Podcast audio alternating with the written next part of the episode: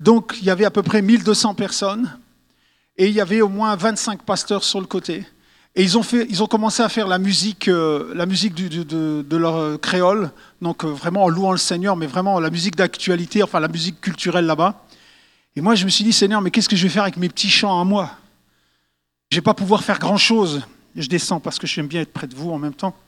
Je ne sais pas comment, comment le Seigneur va faire les choses, mais il s'est passé que je me suis retiré pendant que les gens chantaient, dansaient. Je dis, ah, moi, je vais casser l'ambiance, quoi.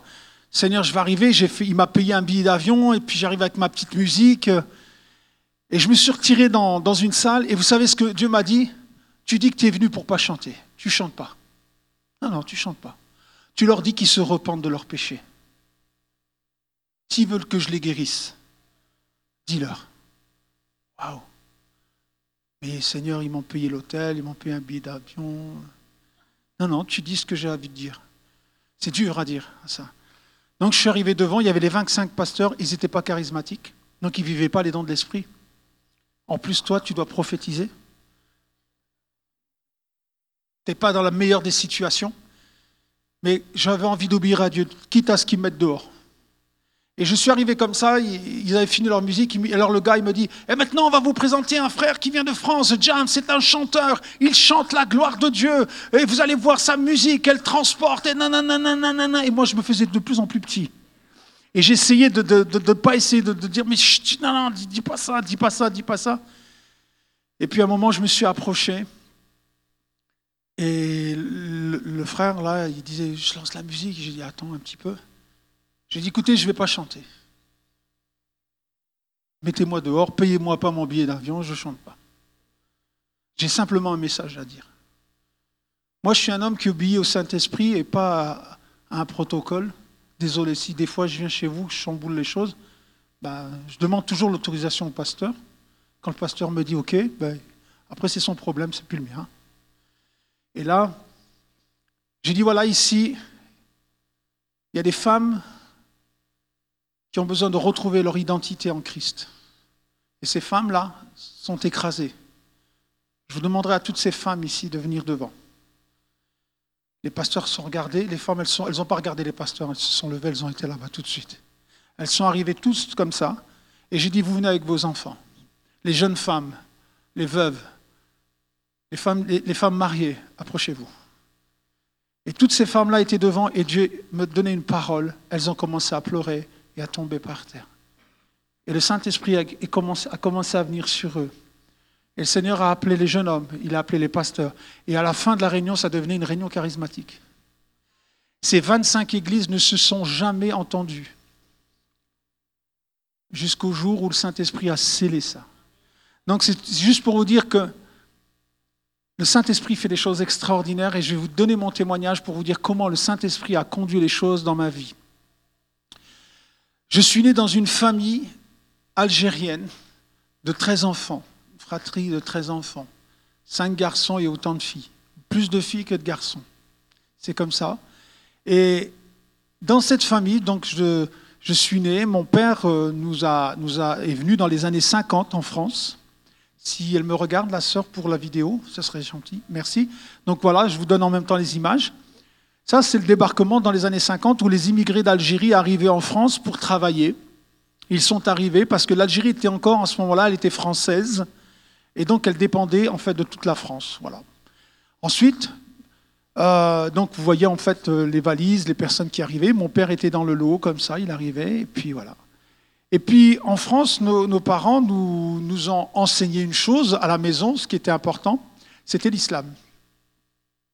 Alors, tout petit, mon père nous a, mis nous a enseigné, nous mettait le Coran dans la main, dans la main et nous disait voilà, c'est ça qu'il faut pratiquer, c'est ça qu'il faut apprendre les enfants, surtout les garçons. Donc les garçons étaient beaucoup plus prioritaires pour apprendre le Coran et pour apprendre ce qu'était la religion. C'est tout à fait logique et normal d'apprendre la religion de ses parents. Vous êtes d'accord? Naturellement, on va vers euh, ce que notre père croit. Et euh, donc euh, ensuite, on apprenait le Coran par cœur et un imam venait chez nous à la maison. Et dans cette maison où j'habitais, euh, l'imam venait. Donc voilà, ça c'est la, maison où j'habitais avant, donc dans, la ville où je suis actuellement. Et dans cette grande maison, l'imam venait tous les soirs après l'école, il prenait les garçons et nous enseignait le Coran. Alors il nous enseignait l'arabe, nous enseignait les prières et tout ça. Et, puis euh, c'était très difficile parce que la façon dont il m'apprenait les sourates et les prières, qui étaient bien, parce que moi j'étais fier de mon père, il y a quelque chose qui me gênait, c'est Dieu. Il me faisait peur. Parce que de la manière dont on m'enseignait, ce Dieu-là était inaccessible. En fait, si je ne pouvais pas m'adresser à lui, il fallait que je passe par la prière. Il fallait que je, récite quelque chose.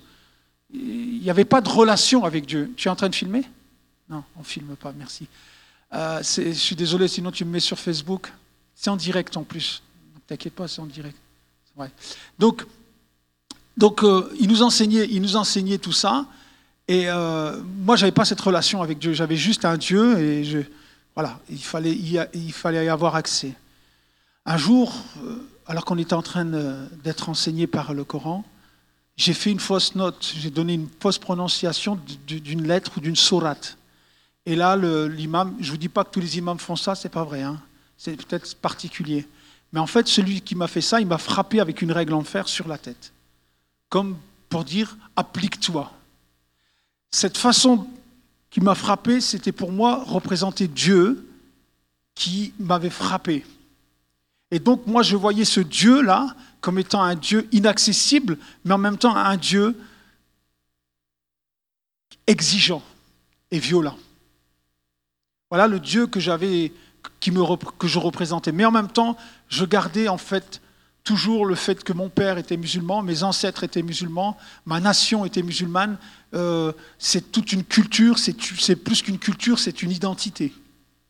Et donc il fallait faire partie de cette identité. Il était tout à fait logique qu'on est né musulman et on reste musulman. Donc ça, c'était pour moi une logique. Ensuite, là, vous voyez l'école, c'est l'école primaire où j'y allais. Et dans les années 62, l'Algérie est devenue française. Moi, à cette époque-là, euh, je suis né en 61, donc à 9 ans et demi, j'allais encore à l'école primaire. Et on subissait le racisme, on subissait la pression, on, subissait aussi le, mépris. Il y avait que les gens avaient perdu beaucoup de choses en laissant l'Algérie aux Algériens, et il y a des gens qui ne comprenaient pas. Alors, ils ne comprenaient pas que nous, on avait demandé l'indépendance, mais qu'on venait quand même en France. Alors, il y avait tout ce conflit, mais c'est les conflits des grands, conflits politiques. Moi, j'y peux rien. Je suis né à une époque où euh, l'Algérie est devenue indépendante un an après. Et en plus, mon père est venu dans les années 50. Donc tout ça, c'était à millimélo. Et... Mais les Algériens sont bien venus défendre pour libérer la France euh, pendant, la... pendant 39-45. Donc il y a eu les Marocains, les Tunisiens, les Algériens, les Africains, il y a eu les Canadiens, il y a eu les Américains, il y a plein de nations qui sont venues libérer la France et l'Europe. Donc en fait, c'était comme un retour de bénédiction. Mais les gens ne le voyaient pas comme ça, ils nous méprisaient. Il y en a qui insultaient mon pays, il y en a qui insultaient ma race, il y en a qui m'insultaient. Et ça me renforçait à être encore plus musulman. Parce que le Coran répondait à un besoin. Parce que n'ayant pas cette identité francophone, j'allais la chercher où, d'après vous? J'allais la chercher dans ma culture. Et dans ma culture, c'était très difficile de pratiquer la culture quand on n'est pas dans le pays. Mais à la maison, mes parents faisaient tout pour qu'on on puisse aussi s'adapter, s'acclimater et, s'intégrer en France. Pour mon père avait choisi la France et c'était un bon choix. Ma mère, quand euh, je rentrais de l'école, elle préparait une grande tablée et dans cette grande tablée, elle mettait du lait, des cafés, du chocolat et puis on, se retrouvait avec les frères et sœurs après l'école parce qu'on subissait tellement de pression à l'extérieur qu'à la maison, c'était la paix, quoi. C'était quelque chose, une bouffée d'oxygène, une bouffée de bonheur, quoi. Et c'était bien de se retrouver en famille, surtout pendant les fêtes de Ramadan. Et puis un jour, je rentre de l'école et je suis content d'aller voir mes frères et sœurs et d'aller voir ma maman. Et qu'est-ce que je vois? Si tu peux me regarder, merci. On voit une ambulance qui est juste devant la, la porte. Alors moi, je vois cette ambulance, je cours et je me dis, tiens, il y a quelqu'un qui, a dû se blesser. Et puis j'arrive. Euh, J'arrive et puis là, qu'est-ce que je vois? Je vois des gens qui sont en train d'essayer de ranimer une personne à terre, les pompiers, la SAMU. Et je m'approche, je me faufile, j'essaie de regarder qui c'est et, je vois que c'est ma maman qui est par terre et que les gens les, médecins essayent de ranimer. Ma maman venait de faire un arrêt cardiaque. Et, là, je, suis quand même un peu suffoque, je ne sais pas ce qui se passe. Je rentre chez moi, tout le monde pleure. Mon père est, désemparé. On vivait une famille de bonheur, on était tranquille, on ne faisait pas de mal. Et là, notre maman décède à l'âge de 45 ans.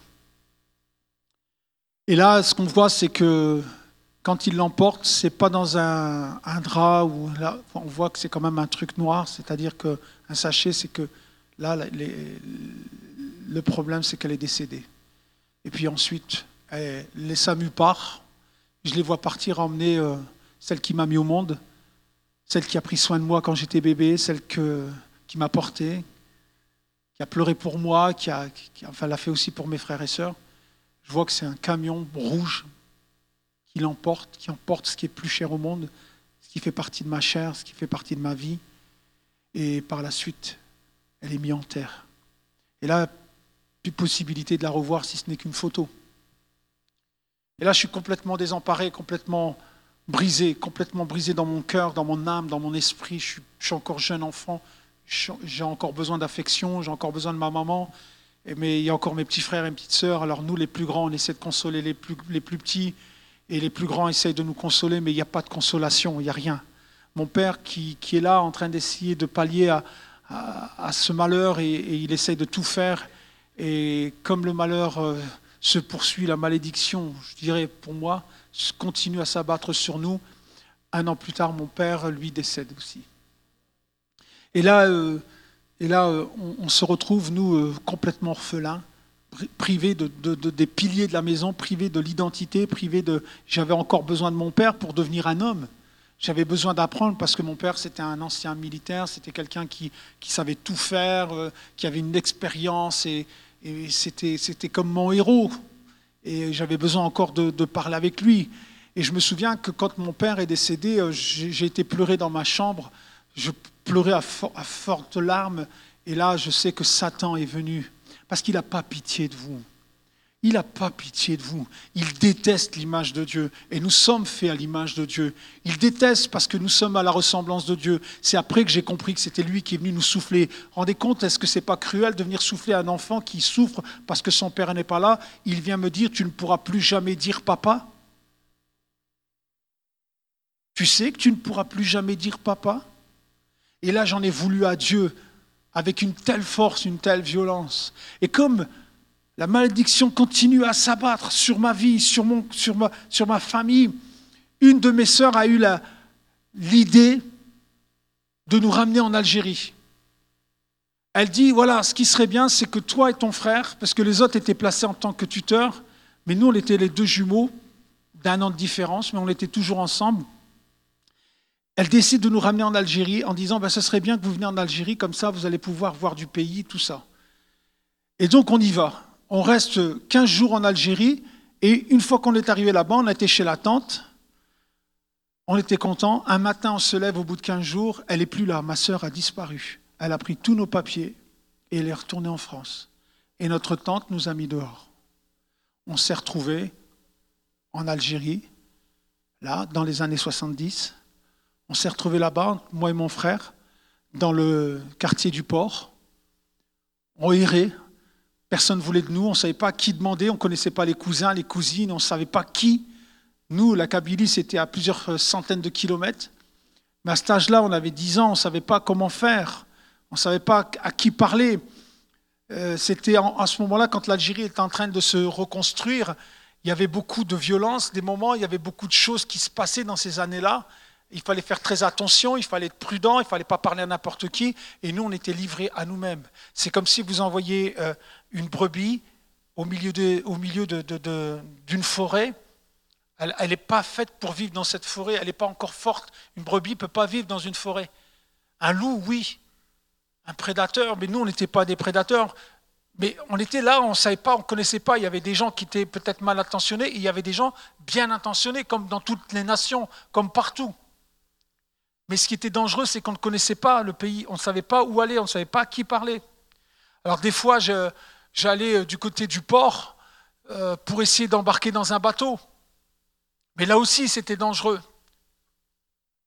Et puis, euh, comme ce n'était pas, pas évident pour moi, mon frère et moi, on s'est rapprochés de, de l'appartement de ma tante et il y avait une station essence en bas. Et on a dit, il faut bien qu'on dorme quelque part. Et on a dormi dans une voiture.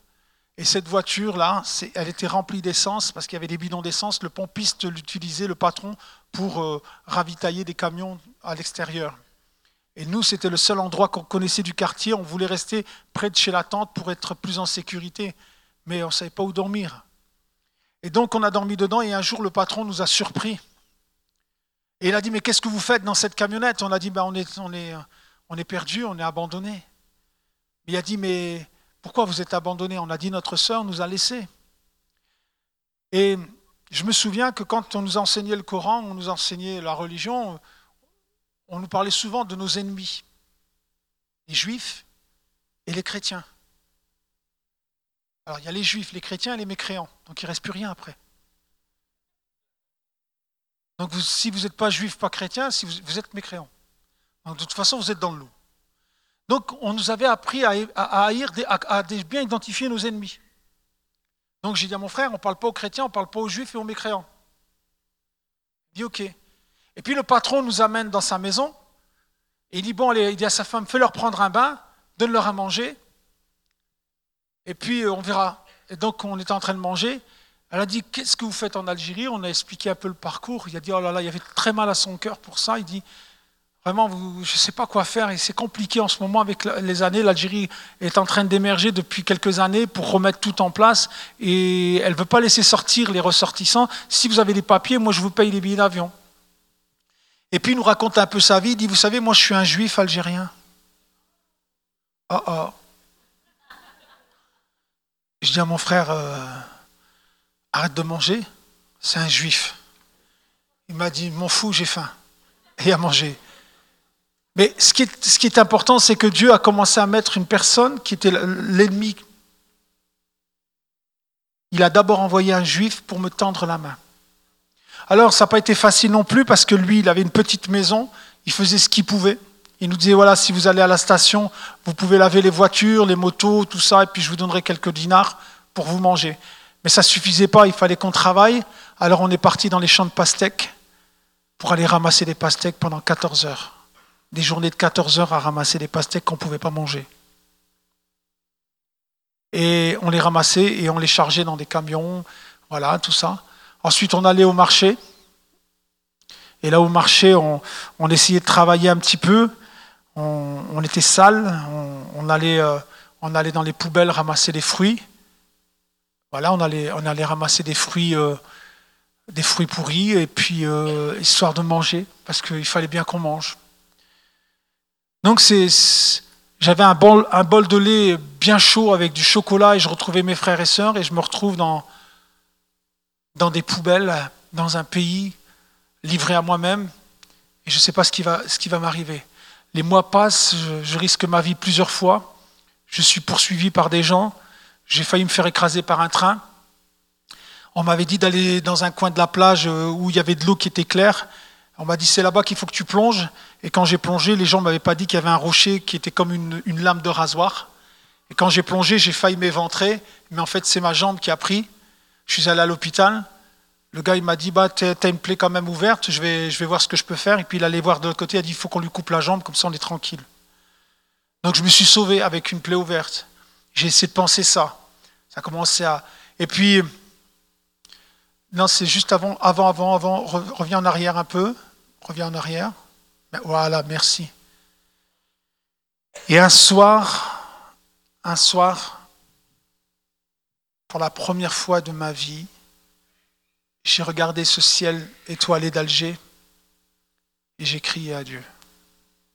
La Bible nous dit quand un malheureux crie, l'Éternel l'entend et le délivre de toutes ses frayeurs. Il ne le délivre pas de sa frayeur, mais de tout ce qui t'effraie. Quand un malheureux crie, l'Éternel entend. Moi, je ne connaissais pas ce verset. J'ai simplement crié, Dieu, sauve-moi Puis j'avais espoir que Dieu fasse quelque chose. Je pensais que Dieu allait déchirer le ciel, me parler comme par miracle. Mais je ne connaissais pas ce Dieu. Peut-être que je parlais du Dieu Allah. Je ne savais pas qui il était. Je n'ai pas prié en arabe. Je n'ai pas fait les sourates. Pourtant, je connais bien les prières. Je l'ai récité régulièrement, mais là, je n'ai pas récité une prière. J'ai pas voulu passer par, par quelque chose. J'ai crié avec mon cœur, sauve-moi mais Dieu n'a pas répondu comme une voix forte, comme vous voyez dans les films où il parle à Moïse. Je suis ton Dieu. C'est pas comme ça qu'il a parlé. Il a parlé le langage que moi je pouvais comprendre. Et le Saint-Esprit vous parle avec le langage que vous pouvez comprendre. Il essaie, parce qu'il vous connaît tellement bien. Chacun a une manière de comprendre les choses et d'entendre les choses et de voir comment les choses. Dieu sait se faire entendre, comprendre. Et c'est ça qui est important ce soir, c'est de savoir comment Dieu veut nous parler et de quelle manière il veut nous parler, entre ce que je te dis et ce que tu comprends. Mais le Saint-Esprit connaît tellement notre cœur qu'il sait exactement comment il faut nous dire les choses. Et vous savez comment Dieu m'a parlé? Il m'a simplement montré un taxi. Voilà. Il m'a dit, regarde à droite, j'ai vu un taxi qui venait de l'aéroport et qui faisait demi-tour. Ensuite, Dieu m'a montré autre chose, il m'a montré une voiture qui passait dans un sens interdit. Chose banale. Un taxi qui fait demi-tour et une voiture qui passe dans un sens interdit. tous les jours on voit ça.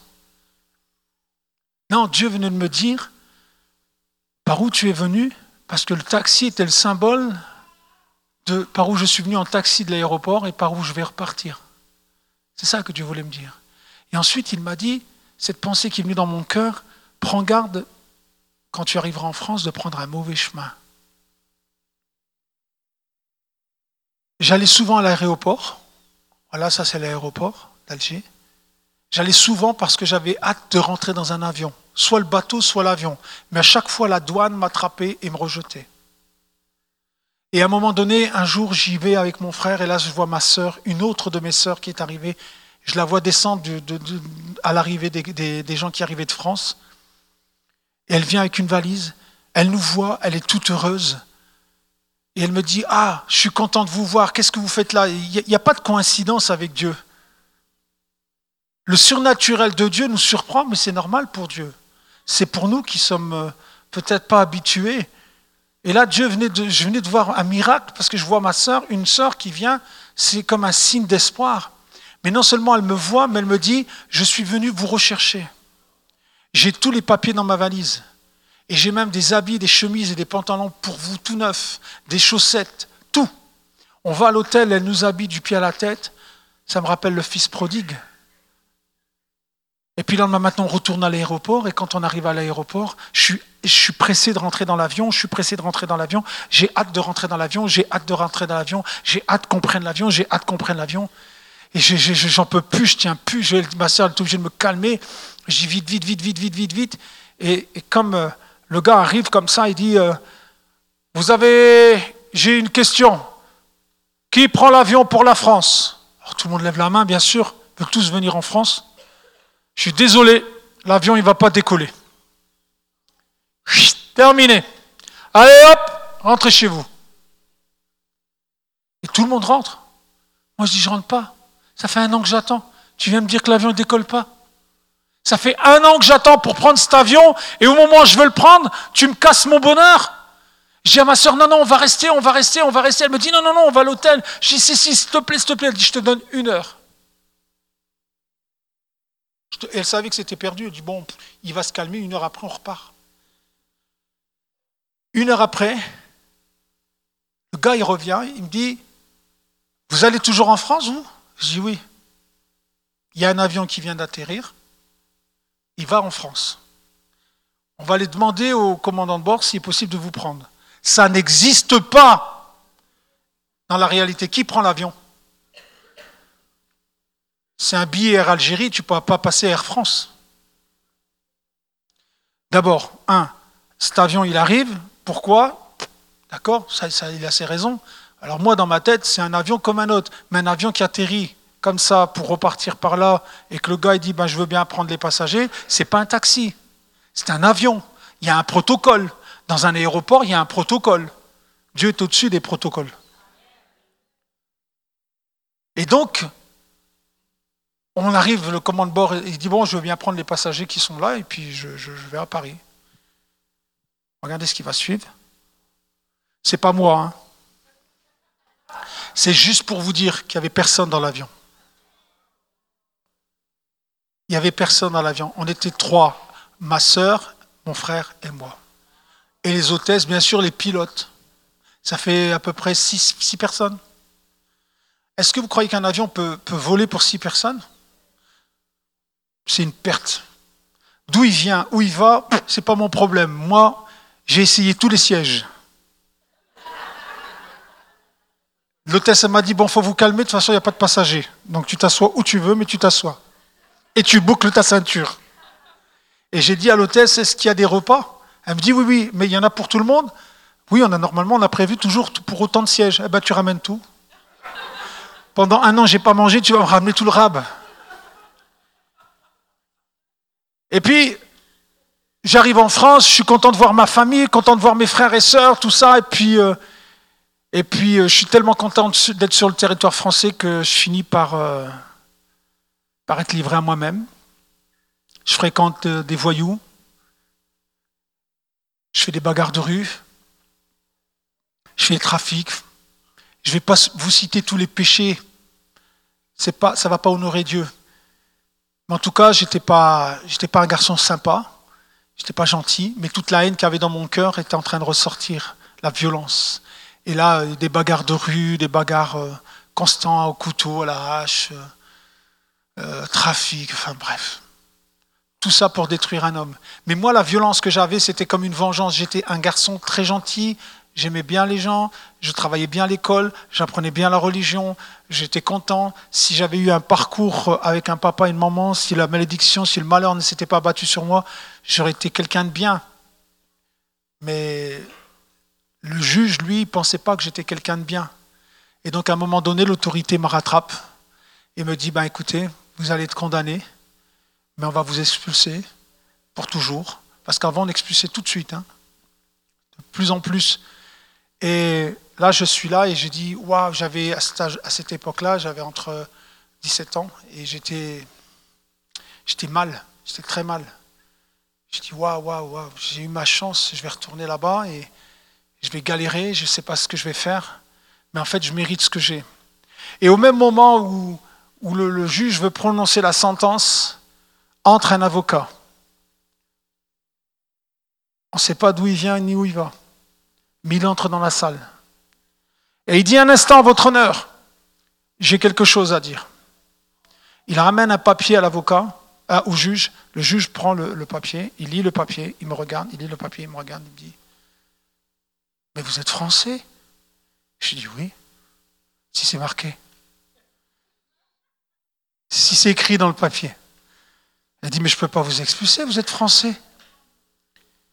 Mais j'ai dit, mais comment ça se fait? Il me dit, bah, votre mère a oublié de vous déclarer. Huit jours avant la naissance. Donc je ne peux pas vous expulser puisque vous avez la nationalité française d'office. Dieu savait exactement ce qui allait se passer. Et dès le sein de notre mère, Dieu sait exactement qui on est et où on va et ce qu'on va devenir sur la terre. Et ce qu'on va faire pour lui. Il va insister pour qu'on le serve, mais il va insister pour nous sauver. Il est persévérant. Il est lent à la colère, riche en bonté. Et Dieu avait déjà prévu dans le sein de ma mère, dit, celui-là, il me le faut. Bon, il va faire quelques bêtises, mais on va rectifier le tir. Donc il faut préparer un plan pour lui. Et Dieu a un plan pour chacun d'entre vous. Moi, j'y croyais pas à ce plan jusqu'à ce que le Seigneur vienne dans ma vie. Et puis, je cours vers cet avocat. Je le rattrape et je lui dis, euh, excusez-moi, vous êtes qui? Je n'ai pas demandé d'avocat. Il me regarde, il me dit, ne prends plus de mauvais chemin. Et il est parti. Et, et à un moment donné, cet avion, ces papiers, cet avocat, ça fait beaucoup de choses. Alors les gens vont dire, c'est ton ange gardien. Je vais dans ma ville le soir de Noël, je me promène, il fait froid, il fait moins 15, mais pour vous, c'est rien.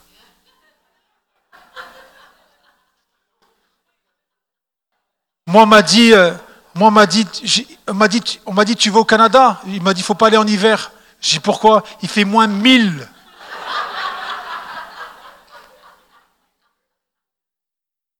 Il dit là-bas, les gens, ils gèlent, sur place. Ils dorment dans le frigo. En fait, les courses, vous les mettez dehors, la viande dehors et tout. Ils ont un grand frigo à ciel ouvert. Ça s'appelle le Canada. Je dis, bon, d'accord, ben, j'irai pendant les saisons chaudes. Mai, septembre, octobre, et après, il faut repartir. Surtout, hein, nous, on vient un peu des pays chauds, hein. non? Hein? Ça, C'est dur après. Hein Mais après, on finit par s'habituer, par geler sur place. Quoi. Et, et donc, voilà, il fait moins 15. C'est rare hein, en France qu'il fait moins 15, mais ça arrive. Quoi. Petit coup comme ça. Et je me promène, et puis là, je rencontre des gens qui font l'armée du salut. Et, là, quand ils font l'armée du salut, les gens mettent euh, un peu d'argent, je mets de l'argent dedans, je donne un peu d'argent, et on me remet un évangile. Je prends cet évangile comme étant un petit truc sympa, un petit livret. Je ne sais même pas que c'est un évangile, je le mets, je le mets dans ma poche. Et là, j'arrive chez moi. Vous voyez, la bougie, c'était mon chauffage. Donc s'il faisait moins 15, moi, je me chauffais à la bougie. J'allais dans la maison de mes parents parce qu'il n'y avait personne, et je dormais là-bas tout seul. Et comme il faisait froid, je n'avais pas envie de dormir comme ça. J'avais envie d'allumer la bougie et de lire un peu pour dire de m'endormir. Et quand j'ai commencé à lire la Bible pour la première fois de ma vie, quand j'ai commencé à lire l'histoire de Jésus, la voix qui parlait dans mon cœur avec tellement d'affection, tellement d'amour, est la même voix qui parle dans la parole de Dieu, avec la même intensité, la même affection. Et quand je commençais à lire l'histoire de Jésus, j'ai commencé à pleurer. J'ai commencé à fondre en larmes. J'ai commencé comme si euh, le Père céleste venait et me prenait dans ses bras. Et j'ai découvert dans la parole de Dieu que Dieu est un Père pour les orphelins, que Dieu est un papa, un papa affectueux, un papa chérissant. Et j'ai commencé à pleurer et j'ai dit, oui, je peux te dire, je peux t'appeler papa, je peux t'appeler Père, tu es le Père céleste, tu es le Père qui m'aime. Et j'ai senti dans cette, dans cette pièce où il faisait moins 12, je sentais la présence de Dieu venir dans cette pièce et je tombais à terre et je commençais à pleurer de toutes mes larmes. C'est comme si Dieu était en train de faire fondre tout ce qui m'avait fait mal, tout ce qui avait pu me, me, me briser, tout ce que l'ennemi avait essayé de faire dans ma vie. Et j'ai commencé à pleurer de tout mon cœur, de toute mon âme, de toute ma force, de toute ma pensée. Et j'ai commencé pour la première fois de ma vie à croire en Jésus-Christ de Nazareth. Je crois en ton sacrifice. Je crois en ton amour. Je crois à ta résurrection. Et j'ai dit, Jésus, si ce livre est vraiment vrai, parce que les larmes, elles ne coulent pas. Vous savez, c'est pas quelqu'un qui on peut pas convaincre les gens de la présence de Dieu. On peut pas convaincre les gens que Jésus est ressuscité. On peut pas convaincre les gens que, que Dieu peut faire des tas de choses. On peut leur témoigner. Et ces gens qui m'ont remis une Bible, ils n'ont pas essayé de discuter avec moi. Peut-être que c'était peine perdue. Peut-être que je les ai envoyés bouler. Ils ont simplement ressenti qu'il fallait qu'ils me donnent quelque chose. Et parfois, il suffit qu'on donne quelque chose, un livre. Le Saint-Esprit, lui, il fait un travail extraordinaire. Parce que le Saint-Esprit s'occupe du surnaturel, il s'occupe de l'esprit. Vous savez, nous sommes faits à l'image de Dieu, j'ai dit tout à l'heure. Qu'est-ce que l'image de Dieu? Ce n'est pas le corps. L'image de Dieu, c'est l'esprit. C'est ce qui est invisible et immortel, et notre esprit est immortel. Dieu nous a fait selon sa ressemblance, avec des émotions dans nos cœurs, un ressentiment. Dieu pleure pour le monde, il aime le monde, il est amour, et il veut qu'on soit amour. Et moi, j'avais besoin d'amour. Alors qu'est-ce qu'il a fait? Il m'a pris dans ses bras. Et quand on est dans les bras du Père, alors on ne sait plus quoi faire, on est obligé de fondre. On dit, mais je veux rester là, je veux plus bouger. Et j'avais plus envie de bouger. La nuit a passé tellement vite que le lendemain matin, je suis parti voir ma famille en disant, écoutez, j'ai rencontré Jésus, j'ai rencontré Jésus. Ils m'ont dit, on va te tuer. Tu n'as pas honte? Tu salis la religion des parents? Tu salis la famille? C'est haram. Tu n'as pas le droit. Tu ne dois pas changer de religion. Mais j'ai dit, mais avant, j'étais, je faisais des bêtises, personne ne s'occupait de moi. Vous vous inquiétez pas, si je mange ou je ne mange pas. Là, je suis venu vous dire que je vais changer. Et vous voulez me tuer? Je ne savais pas quoi faire. J'étais comme bouleversé. Et puis, je rencontre une de mes nièces qui était chrétienne, je ne le savais même pas. Elle me dit, tu sais, tu devrais venir à l'église. Je dis quoi? À l'église Saint-Martin Parce que pour moi, l'église, c'était l'église catholique. Elle me dit, non, non, non. Ceux qui ont rencontré Jésus comme toi, je voudrais, te je voudrais te les présenter. Et pour la première fois de ma vie, je rentre dans une église évangélique. Je rentre comme ça et j'entends les gens chanter Torrent d'amour et de grâce. Et je les vois chanter, je les vois chanter, je suis tellement heureux, je suis tellement dans la présence de Dieu. C'est la première fois de ma vie que je sens que Dieu m'aime. Il peut m'arriver n'importe quoi, je sais qu'il m'aime. Alors, euh, j'ai rencontré le pasteur, il m'a parlé, puis j'ai cheminé. Et puis, je suis, je suis allé voir les gars avec qui j'avais des trafics. Et j'ai dit, écoutez les gars, je ne veux plus de tout ça. J'ai rencontré un trésor. Il m'a dit, c'est quoi? C'est dans une église? Je dis, oui les gars, Jésus. Il m'a dit, on va braquer une église maintenant? J'ai dit, non, non, non, c'est pas ça. C'est normal, le pas, il chantait Jésus, mon trésor. Alors moi, je prenais pour argent comptant ce qu'on me disait. Alors j'écoutais les cantiques. Euh, et alors moi, quand je, prenais ce qu'on me disait comme langage, et puis par la suite, voilà, donc si tu peux avancer, donc là j'ai fait de l'évangélisation pour la première fois de ma vie, je jouais de la guitare dans la rue avec les, frères et sœurs, et puis euh, dans l'évangélisation euh, à la braderie, tout ça. Ah, je me suis fait insulter par les copains, je me suis fait insulter par les gens qui, qui disaient mais t'étais un loup avant, maintenant t'es devenu une brebis. Et je leur ai dit oui, l'Éternel est mon berger maintenant. C'est lui qui conduit ma vie.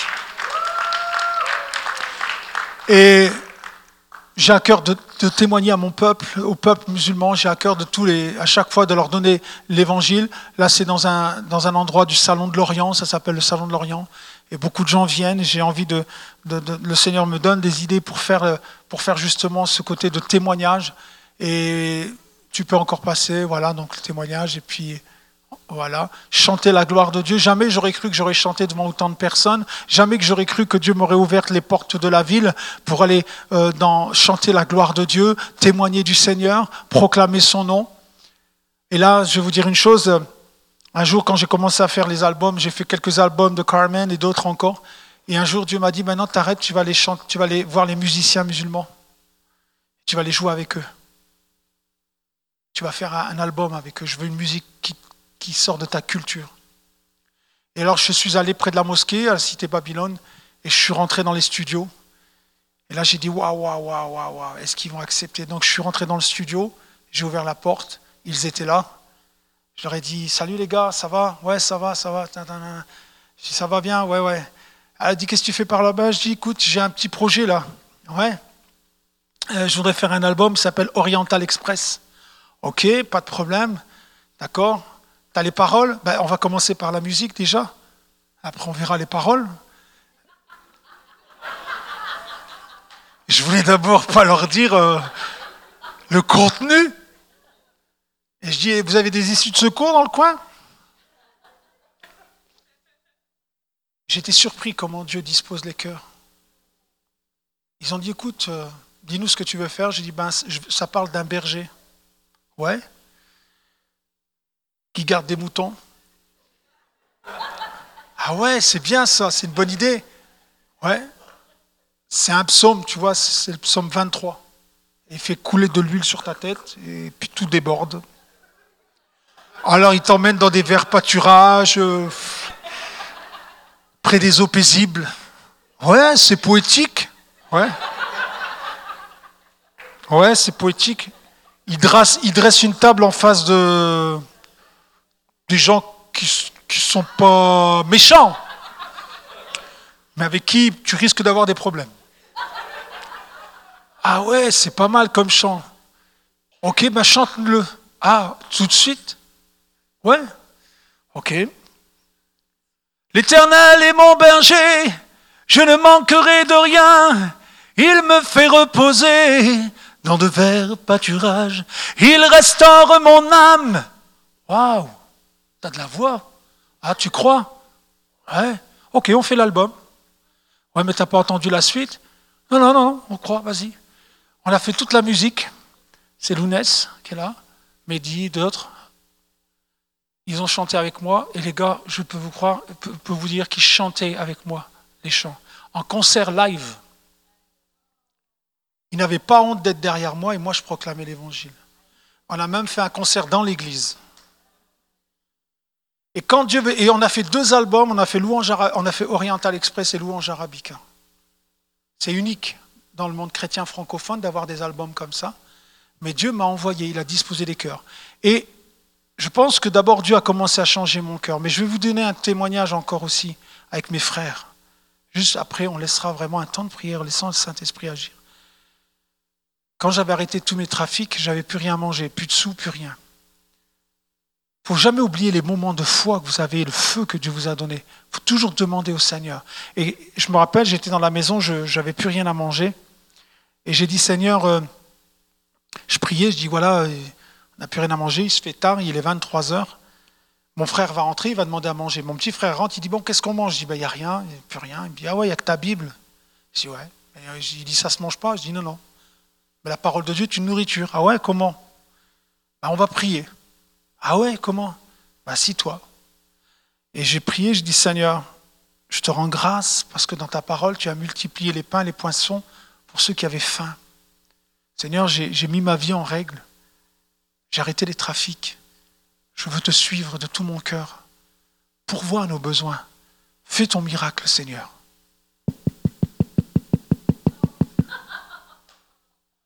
Je dis, alors je dis à mon petit frère, vas-y, va ouvrir la porte. Il me dit, ah non, non, non, non, c'est pas si, si c'est Jésus, moi je ne le connais pas. Qu'est-ce que je vais lui dire? Je lui dis, mais tu crois que Jésus est venu tout... Ben, dit, t'as prié qui? C'est vrai si c'est Jésus. Donc je suis allé ouvrir la porte et c'était ma nièce qui était là avec des sacs de courses. Elle dit, ah, je sais pas pourquoi le Seigneur m'a dit de ramener les courses à 23h10. Elle a fait des courses et Dieu lui avait demandé de ramener. Je pourrais continuer à vous donner des témoignages comme ça, comme ça et comme ça, mais maintenant je vais, je vais demander au Seigneur de vraiment nous toucher ce soir. S'il m'a touché, ben, c'est qu'il peut toucher encore d'autres personnes. Mon frère, ma soeur, ce soir, peut-être que Dieu veut te parler. J'ai demandé au Seigneur de me donner des paroles pour vous ce soir. Je dis, Seigneur, donne-moi donne ta parole. Qu'est-ce que tu veux dire ce soir? Pour ceux qui nous suivent en direct aussi euh, sur Facebook ou sur Internet ou sur YouTube, cette parole que je vais vous lire, elle s'adresse à vous. Dieu peut faire des choses extraordinaires et merveilleuses. Ce qui est important, c'est ce que vous croyez. La parole de Dieu dit, celui qui prie doit prier Dieu avec sincérité. Si tu n'es pas sincère, tu ne verras pas la gloire de Dieu. Si tu es sincère dans ton cœur ce soir, Dieu va te visiter. Dieu va te guérir. Dieu va te bénir. Et le premier passage que je voudrais vous lire, simplement, c'est dans Jérémie. C'est Jérémie 17, verset 14. Guéris-moi, éternel, et je serai guéri. Sauve-moi et je serai sauvé, car tu es ma gloire. Voici, ils me disent, où est la parole de l'Éternel? Qu'elle s'accomplisse donc. Si tu as besoin d'être guéri ce soir, crois-le. Si tu as besoin d'être sauvé ce soir, crois-le. Dieu ne ment pas. J'ai invoqué son nom et il m'a répondu. J'ai demandé la guérison dans mon cœur pas la guérison physique dans un premier temps. Mon âme était meurtrie, mon esprit était enfermé, j'étais aveugle, mais j'ai crié à Dieu, guéris-moi, et il m'a guéri. Si tu écoutes ce soir, dis-toi bien que Dieu veut toucher ton cœur ce soir. Il veut te guérir. Et un autre passage, c'est dans les Proverbes. C'est Proverbe 3 à partir du verset 5. Confie-toi en l'Éternel de tout ton cœur et ne t'appuie pas sur ta sagesse. Reconnais-le dans toutes tes voies et il aplanira tes sentiers. Ne sois point sage à tes propres yeux. Crains l'Éternel et détourne-toi du mal. Ce sera la santé pour tes muscles et un rafraîchissement pour tes os. Honore l'Éternel avec tes biens et avec les prémices de tout ton revenu. Alors, tes greniers seront remplis d'abondance. Amen. Laissons le Seigneur maintenant toucher nos cœurs. Moi, je vais demander au Saint-Esprit de venir sur nous maintenant. Peut-être que tu es déjà devant ton écran d'iPhone, tu es en train de regarder à travers le direct du Facebook ou à travers YouTube sur ton ordinateur. Tu es peut-être devant ton salon, tu es peut-être dans un snack en train de boire un café, puis tu, tu es là devant. Je voudrais te dire que le Saint-Esprit t'aime, Jésus t'aime, et Dieu est prêt à faire une œuvre extraordinaire au milieu, dans ta vie. Crois-le, confie-toi en lui. Prions ensemble, laissons Dieu nous toucher maintenant. Laissons Dieu toucher nos cœurs. Laissons-le vraiment descendre au milieu de nous. S'il y a des blessures dans notre cœur, laissons le Saint-Esprit venir au milieu de nous. Alléluia. Merci Seigneur encore pour ce temps que tu nous donnes, Seigneur, de vivre. Est-ce qu'on peut mettre un peu de musique Vraiment, si vous pouvez mettre un peu que vraiment vous laissez le Saint-Esprit maintenant venir sur vous. Saint-Esprit, viens au milieu de nous. Viens au milieu de nous. Viens.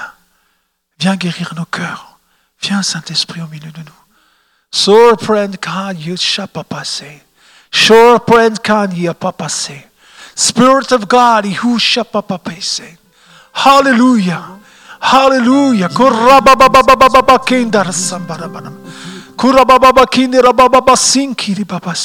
Spirit of God here, Alléluia, Alléluia, Alléluia. On va commencer par, ce, par, par euh, mettre en pratique ce que la parole de Dieu dit. Guéris-moi et je serai guéri. Que ceux qui sont malades se lèvent maintenant. Que ceux qui sont malades et qui ont besoin d'être guéris, levez-vous à votre place. Levez-vous là où vous êtes maintenant. Levez-vous là, dites Seigneur, tu as dit dans ta parole que si on priait, tu nous guérirais. Il est dit dans la parole de Dieu dans Marc 16 qu'ils imposeront les mains aux malades et les malades seront guéris. C'est pas parce que nous sommes en réunion que Dieu veut guérir, c'est parce qu'il nous aime et parce que sa parole est vérité, et parce qu'il veut l'accomplir, et parce que nos corps sont fatigués. Peut-être que tu as mal quelque part, peut-être qu'il y a une maladie que tu n'arrives pas à défaire, il y a peut-être quelque chose qui te gêne, mais Dieu veut te rendre fort pour son œuvre. Dieu veut te libérer de ce fardeau. Alors ce soir, tu dis, guéris-moi Seigneur, guéris-moi, je serai guéri.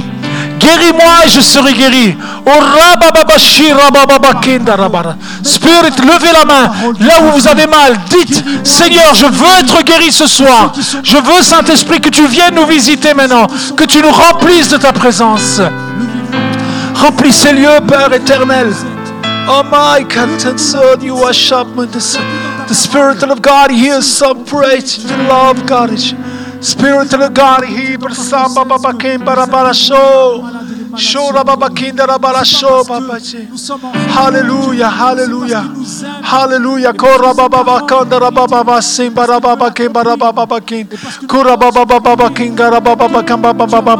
Il y a une personne ici qui a peur de la mort.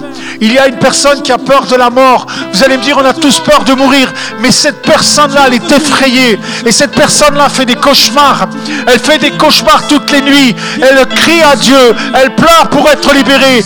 Dit, Seigneur, j'ai peur de mourir. J'ai peur de laisser ce que j'aime. J'ai peur, Seigneur. Mais j'y arrive pas. Ça me hante dans mon esprit. Ça touche mon cœur. Ça touche mon âme. Ce soir, Dieu te dit, ne crains rien. Je suis la vie.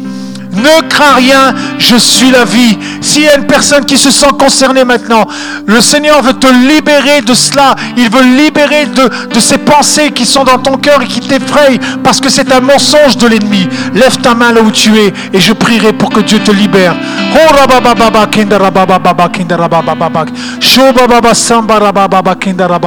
S'il y a des gens qui ont des douleurs articulaires, si vous avez des douleurs dans le dos, si vous avez des douleurs dans les jambes, si vous avez des douleurs comme ça, Maintenant, Seigneur, nous prions maintenant que tu viennes toucher les cœurs, tu viennes toucher les membres, tu viennes toucher les articulations du corps, Seigneur. Tu viennes toucher les os.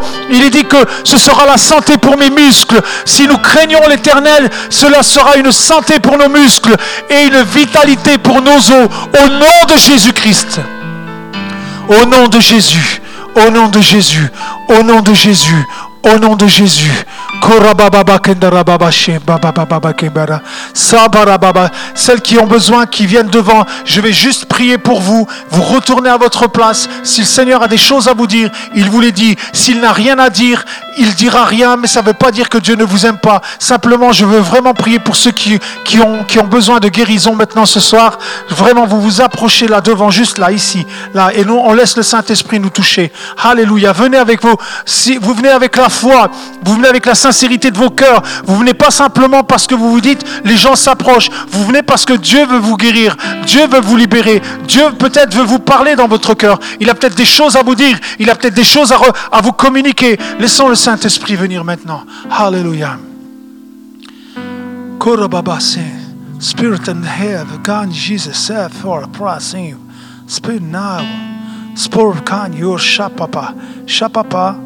Shapapa came. Shapapa came for Chatham. Spawn you. Spirit of God should save. If God was somebody you in God of seem to Lord the save. In God of wisdom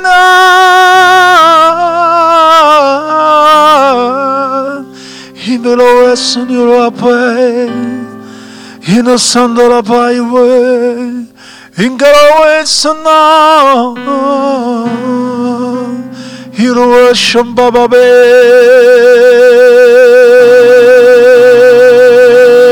In God of prison, truth and Reçois la guérison au nom de Jésus. Alléluia. Reçois la guérison au nom de Jésus. Reçois la guérison au nom de Jésus.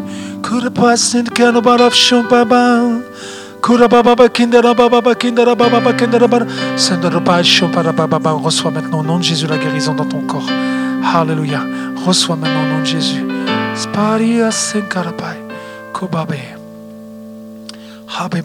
Arrête de te cacher devant Dieu. Arrête. Maintenant, je veux, vraiment me servir de toi. Voici, je guéris ton corps. Je guéris ton corps et confiance. T'appuie pas sur tes forces. Ne t'appuie plus sur tes forces. Appuie-toi sur moi maintenant. Appuie-toi sur moi. Laisse mon esprit toucher ton corps, ton cœur et ton âme.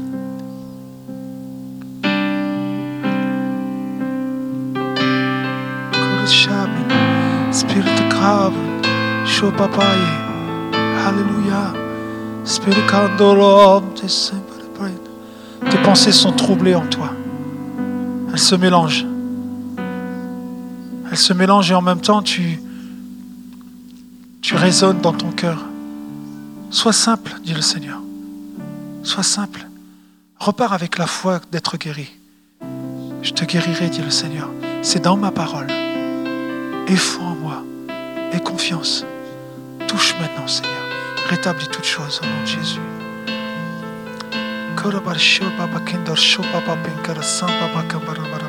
Spirit of God, your Son, Jesus.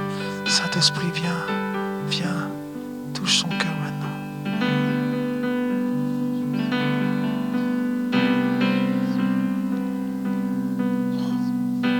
Beaucoup de déceptions ont affecté ton âme et ton esprit. Des fois, tu essaies d'être joyeuse, mais déception reprend le dessus. C'est comme il y a un sentiment d'échec que tu n'arrives pas à surmonter. Et ça affecte tout ton corps. Et c'est ce qui cause cette maladie. Dépose ça je vais me servir de cet échec pour que tu sois vraiment rétabli maintenant. Maintenant, au nom de Jésus, au nom de Jésus-Christ, tout ce qui a pu affecter ma soeur maintenant n'a plus lieu d'être. Toutes les pensées qui ont été dites à son insu n'ont plus lieu d'être au nom de Jésus. Que ma soeur soit rétablie maintenant au nom de Jésus. Au nom de Jésus. Au nom de Jésus. Saint-Esprit, viens. Dépose, dépose. Lâche prise, dit le Seigneur. Abandonne-toi en moi et je te guérirai. C'est dans mon plan, au nom de Jésus. Au nom de Jésus, Amen. Celle-là pour qui j'ai prié, vous pouvez retourner à vos places. Seigneur, touche, Seigneur, ma soeur maintenant au nom de Jésus. Alléluia. Touche ma soeur au nom de Jésus. Touche-la. Touche son cœur. Guéris-la. Ceux qui se sont approchés, c'est pour une guérison physique. Alors sois, sois guéri au nom de Jésus. Quel que soit le mal que tu as, le Seigneur veut vraiment guérir ça. C'est son plan. C'est son plan. C'est son plan. C'est son plan. Crois-le. Amen. Crois-le. Au nom de Jésus. Crois-le au nom de Jésus. Crois-le au nom de Jésus. Crois dans la guérison de Jésus. Crois maintenant au nom de la guérison de Jésus. Crois dans le Saint-Esprit maintenant. Crois que Dieu va te guérir maintenant. Alléluia. Alléluia. Sois pleinement guéri au nom de Jésus. Sois guéri au nom de Jésus. Sois, reçois la guérison. Alléluia. Alléluia. Alléluia. Sois guéri au nom de Jésus. Alléluia. Je prie vraiment que vraiment le Seigneur te renouvelle dans ton cœur, dans ton âme, dans ton esprit. Sois que le Seigneur renouvelle ton cœur. Alléluia. Sois béni. Sois béni. Sois béni. Seigneur, tu as dit guéris-moi, je serai guéri. Voilà, tous ceux qui sont approchés, Seigneur, repartent avec la bénédiction. Au nom de Jésus.